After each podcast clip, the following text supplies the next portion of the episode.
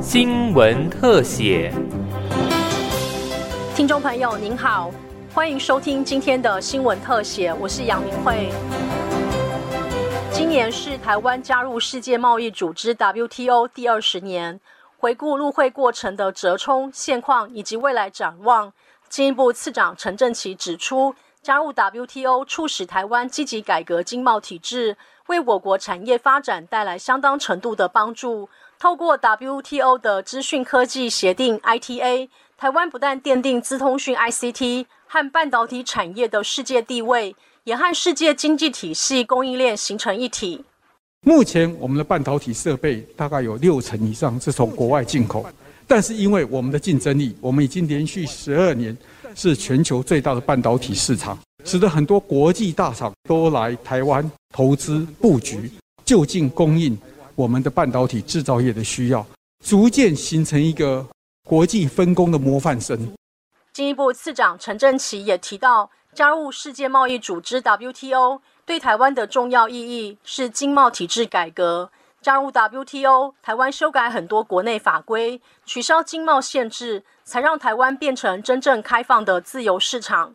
烟酒公卖制度走入历史。那此外呢，国贸局的进口审查也从。正面表列哪些可以进口，改为负面表列哪些要管制，这都完全是一个哲学性的基础性的变革。那么不仅如此呢，加入 WTO 之后呢，我们还持续在修改我们的法规和制度。例如，为了符合地理标识的规定，经济部跟农委会共同合作，推动建立我们的产地标章的制度，来保护优质的在地农产品。我们的农业产值利用加入 WTO 不但没有受到冲击，因为加入 WTO 善用自由开放的市场，我们。反而更大的成长。对于近年世界贸易组织 WTO 的地位受到挑战，行政院政务委员邓正中则表示，WTO 是很稳定的国际经贸法体系，国际上还是需要 WTO 这套机制。我相信，以 WTO 这一套法律体系，这一套所建立的国际经贸秩序，它会继续维持下去。我们现在碰到一些困难，疫病啦、环境啦、哈这个印度的问题啦、哈中国制造出来这些问题。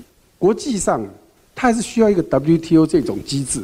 二零二一年提出的这个争端解决还有九个案子，二零二二年现在是五月，已经有五个案子提出来。所以国际上还是在运用这个机制，不管是它是真正想解决问题，或者是疏解它国内的政治压力，它有它的功能在。台湾历经十二年才成功加入世界贸易组织 WTO，首任驻 WTO 常任代表严庆章表示。近期跨太平洋伙伴全面进步协定 （CPTPP） 是台湾另一个积极争取加入的多边经贸组织。他提醒，CPTPP 对贸易自由度的需要远大于当初加入 WTO。台湾要用什么方式紧速完成相关谈判工作十分重要。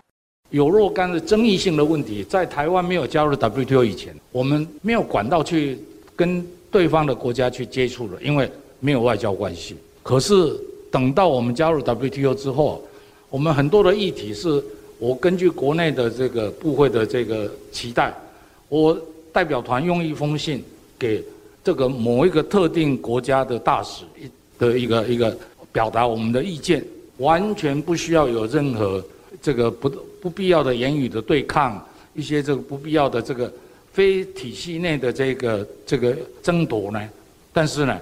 我们就把它问题解决了。那所以这个是台湾加入 WTO 啊，可以说啊，这个一个非常非常了不起的地方。回顾这个 WTO 二十周年，我们现在应该要思考的 CPTPP 啊，台湾要用什么方式来尽速的来完成相关的谈判的工作？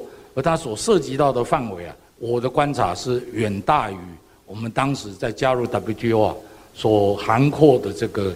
项目以及它所涉及到贸易自由度的需要。台湾在二零零二年加入 WTO，成为第一百四十四个会员。二零二二年届满二十周年，加入 WTO 是台湾经济转型关键的里程碑。